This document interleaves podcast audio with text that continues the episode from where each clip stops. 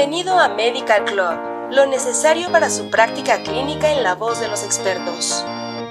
Material de uso exclusivo para profesionales de la salud en México. Al reproducir este podcast está confirmando que es un profesional de la salud.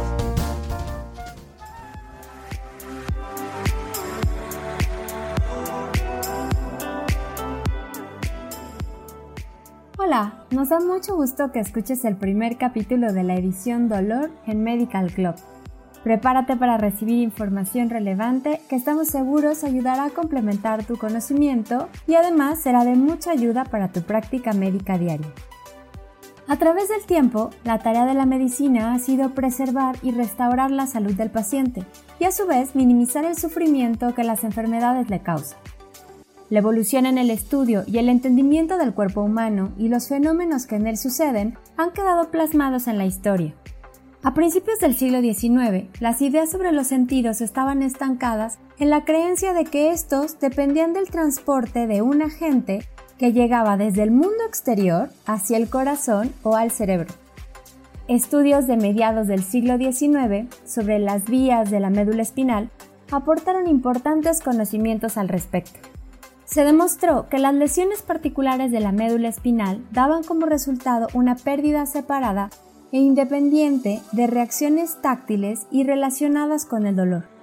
A principios del siglo XX, el registro de señales eléctricas de los nervios añadió una nueva dimensión, mostrando que un breve estímulo eléctrico en un nervio periférico podía evocar a una serie de ondas eléctricas conducidas. Estos estudios sobre el potencial de acción brindaron la oportunidad de correlacionar la actividad entre las fibras aferentes y la experiencia sensorial, a inicios del siglo XXI, los nociceptores son reconocidos como clases separadas de neuronas sensoriales primarias, con umbrales elevados para todas las formas de estímulos naturales y con una selectividad en su respuesta a diferentes modos de estimulación. En la actualidad, el conocimiento y estudio del dolor es necesario, primero, por entenderse universalmente como un indicador de enfermedad, y segundo, por generar el encuentro entre el médico y el paciente. Entendamos la percepción del dolor en cada individuo como un fenómeno complejo que está controlado por diversas variables. La función principal del sistema sensorial de nuestro cuerpo es proteger y mantener la homeostasis del dolor. Lo hace identificando, localizando y reconociendo los procesos que dañan los tejidos. El dolor es siempre subjetivo y nos referimos a él según nuestra experiencia previa relacionada con la lesión. El Subcomité de Taxonomía de la Asociación Internacional para el Estudio del Dolor, por sus siglas en inglés IASP, estableció la definición de dolor, la cual se actualizó en 2020 y dice así.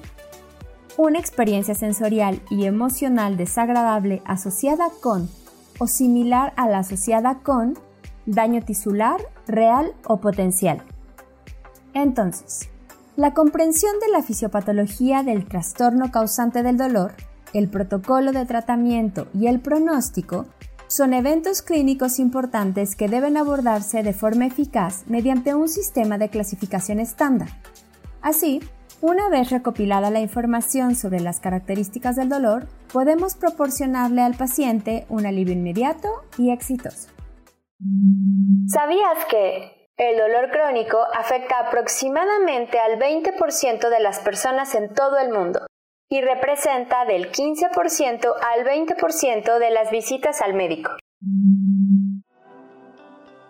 La clasificación del dolor puede hacerse atendiendo diversos factores como su duración, patogenia asociada, localización, curso que sigue, intensidad y en algunos casos por factores pronóstico en el control del dolor.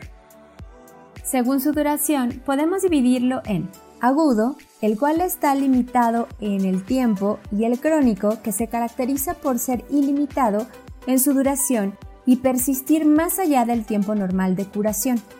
Se considera crónico cuando dura o se repite durante más de 3 a 6 meses. La nueva categoría de la Clasificación Internacional de Enfermedades, CIE, para dolor crónico comprende los trastornos clínicamente relevantes más comunes y se dividieron en siete grupos. 1. Dolor primario crónico. 2. Dolor crónico por cáncer. 3. dolor crónico postraumático y postquirúrgico. 4. Dolor neuropático crónico. 5. Dolor de cabeza crónico y dolor orofacial. 6. Dolor visceral crónico. Y 7. Dolor musculoesquelético crónico. El dolor crónico puede tener una variedad de mecanismos, los cuales incluyen el de tipo nociceptivo, que surge de un daño real o potencial al tejido no neural y se debe a la activación de nociceptores propiamente.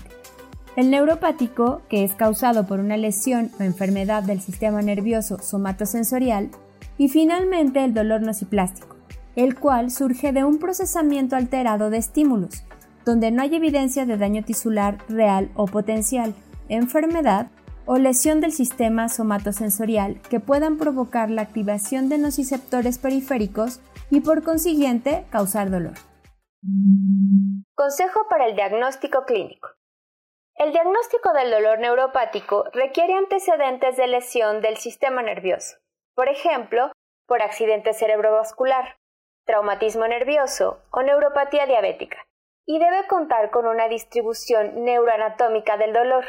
Además, es necesario demostrar la lesión o enfermedad que afecta al sistema nervioso, por ejemplo, mediante imágenes, biopsia, pruebas neurofisiológicas o de laboratorio. En la dimensión temporal, otro aspecto importante es la llamada velocidad de instalación. Así, los dolores de instauración súbita sugieren mecanismos vasculares como trombosis o embolia, o incluso patologías viscerales como un embarazo ectópico o la perforación de una víscera hueca. Según su localización, podemos clasificarlo como somático y visceral. El dolor somático se produce por la excitación anormal de nociceptores somáticos superficiales o profundos presentes en la piel aparato musculoesquelético y vasos, y se caracteriza por ser un dolor bien localizado, punzante y que se irradia siguiendo trayectos nerviosos. Por otro lado, el visceral se produce por la excitación anormal de nociceptores viscerales y tiene como característica el ser mal localizado, continuo y profundo, y puede irradiarse a zonas alejadas en donde se originó. Un ejemplo de dolor visceral es el dolor tipo cólico. Por último, hablaremos del dolor patológico, el cual puede ser la manifestación clínica de diversos trastornos, como enfermedades infecciosas, tóxicas, metabólicas, hereditarias o por traumatismos. En este contexto existen dos conceptos de suma importancia. La hiperalgesia, que se refiere a un aumento de la percepción del dolor a un estímulo nocivo que resulta del procesamiento anormal de los nociceptores en el sistema nervioso periférico o central, y la alodinia, definida como toda sensación de dolor provocada por un estímulo no nocivo. Ambos son expresiones de sensibilización y podemos diferenciar la sensibilización periférica que se produce en las terminales de los nociceptores mediante estimulación repetida, que reduce la cantidad de despolarización necesaria para iniciar un potencial de acción posterior, y la sensibilización central, donde las neuronas hiperexcitables se activan con mayor facilidad ante la entrada de señal nociceptiva periférica, amplificando la transmisión de información nociceptiva hacia centros superiores y generando así estados clínicos de dolor patológico. Otras consideraciones para clasificar el dolor incluyen el curso, ya sea continuo o irruptivo, y con base en su intensidad se divide en leve, moderado y severo. La interpretación clínica y el enfoque diagnóstico a través de la semiología del dolor buscan desarrollar la capacidad de generar hipótesis diagnósticas tempranamente durante el interrogatorio, integrando los datos personales del paciente, su aspecto general y sus principales quejas. Esperamos que esta información haya sido útil e interesante para ti. Te invitamos a seguirnos porque en el próximo capítulo de la edición Dolor de Medical Club revisaremos la diferenciación en los tipos de dolor. Hasta pronto y gracias por escucharnos.